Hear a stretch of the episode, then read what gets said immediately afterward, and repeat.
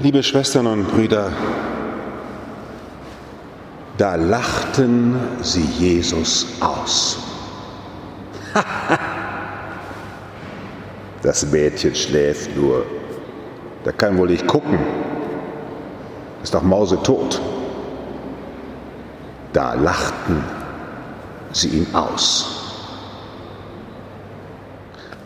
Als Paulus mit der Botschaft von der Auferstehung in Athen bei den klugen Athenern auf dem Areopag ist und ihnen erzählt, dass das der Altar für den unbekannten Gott, dem Gott geweiht ist, der Jesus von den Toten auferweckt, sagten ihm die klugen Athener, darüber wollen wir dich ein andermal hören.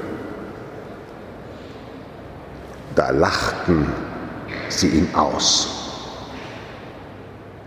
Liebe Schwestern und Brüder, dieses Auslachen derer, die an einen Gott festhalten, wenn der Tod regiert, zieht sich durch die ganze Glaubensgeschichte.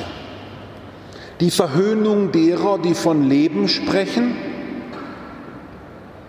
wo doch überall Tod zu sehen ist. Als gestern Abend in den Twitter-Kanälen der psychisch kranke Somalier gezeigt wurde in dem Video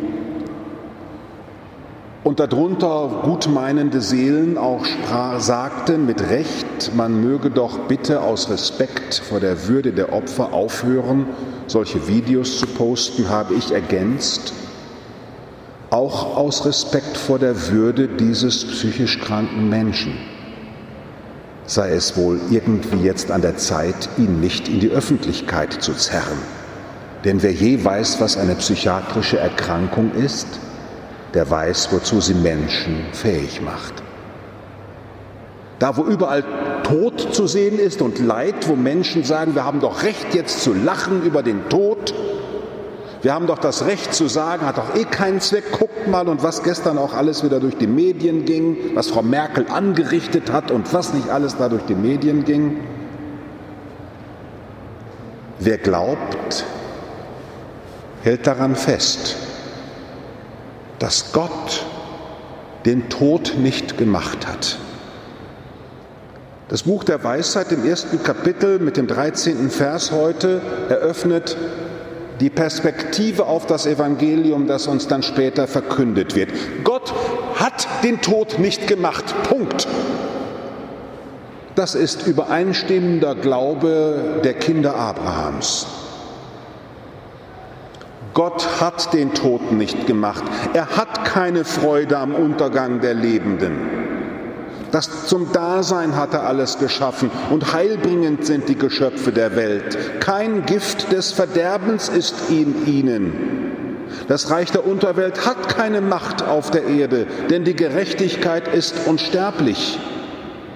Gott hat den Menschen zur Unvergänglichkeit erschaffen und ihn zum Bild seines eigenen Wesens gemacht. Buch der Weisheit. Das ist schon eine philosophische Reflexion der gläubigen Juden, die in der Begegnung mit der griechischen Philosophie versucht haben, das, was Segen heißt, dass Abraham gesegnet ist und dass dieser ewige Bund nicht ein Pille-Palle-Bund ist, sondern ein Bund ist, der vom Leben schaffenden Gott gestiftet ist führt zu diesem Text im Buch der Weisheit. Und dann, liebe Schwestern und Brüder, kommt die Frage, ja, aber wie ist das denn dann mit dem Tod? Da hat das Buch der Weisheit auch schon eine Antwort, die ich auch jetzt vorlese, auch wenn ich jetzt so großartig gesagt habe, Gott hat den Tod nicht gemacht.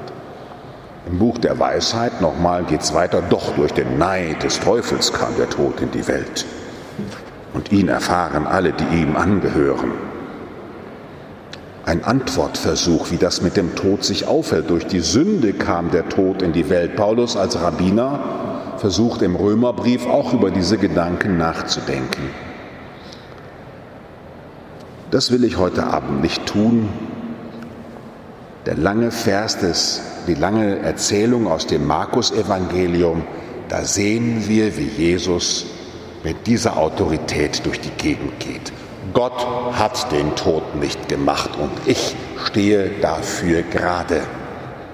Und wer dafür gerade steht, dass Gott den Tod nicht gemacht hat, der wird erstens zu einem Kämpfer für medizinische Daseinsvorsorge,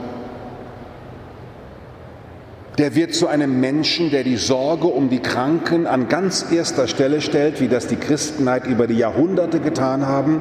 Denken Sie an die vielen Ordensschwestern der letzten zwei Jahrhunderte, Gründung von Krankenhäusern und, und, und. Und der wird immer jedem Kranken sagen, der sagt, ja, aber ich bin doch krank, wie ist das mit Gott? Ich weiß es nicht, aber ich sage dir, Gott hat deine Krankheit nicht gemacht. Punkt. Gott hat den Tod nicht gemacht. Punkt. Es gibt eine Alternative. Punkt. Und weil es die gibt, bin ich bei dir und werde mit dir, mit meinem Glauben an diesen Gott, werde ich durchs Leben gehen. Ich werde mit dir Leben schaffend und nicht todbestätigend durch die, Gegend, durch die Gegend gehen. Ich werde mit dir Perspektive schaffend durch die Gegend gehen und nicht sagen, hat sowieso keinen Zweck.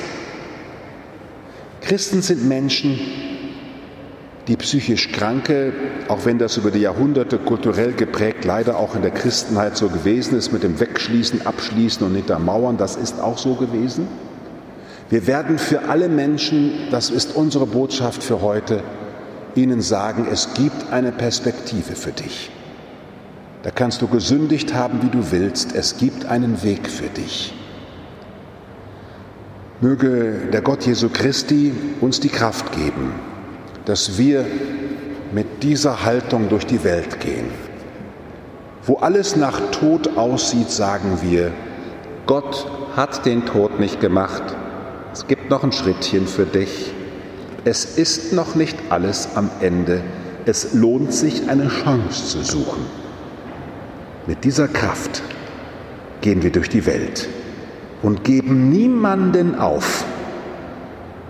Höchstens wir geben ihn hinauf, empfehlen ihn im Gebet dem Gott, der den Tod nicht will und der uns die Kraft geben möge, alles Todbringende, was uns durchs Hirn geht, zu vernichten und uns zu Werkzeugen seines Lebens zu machen. Amen.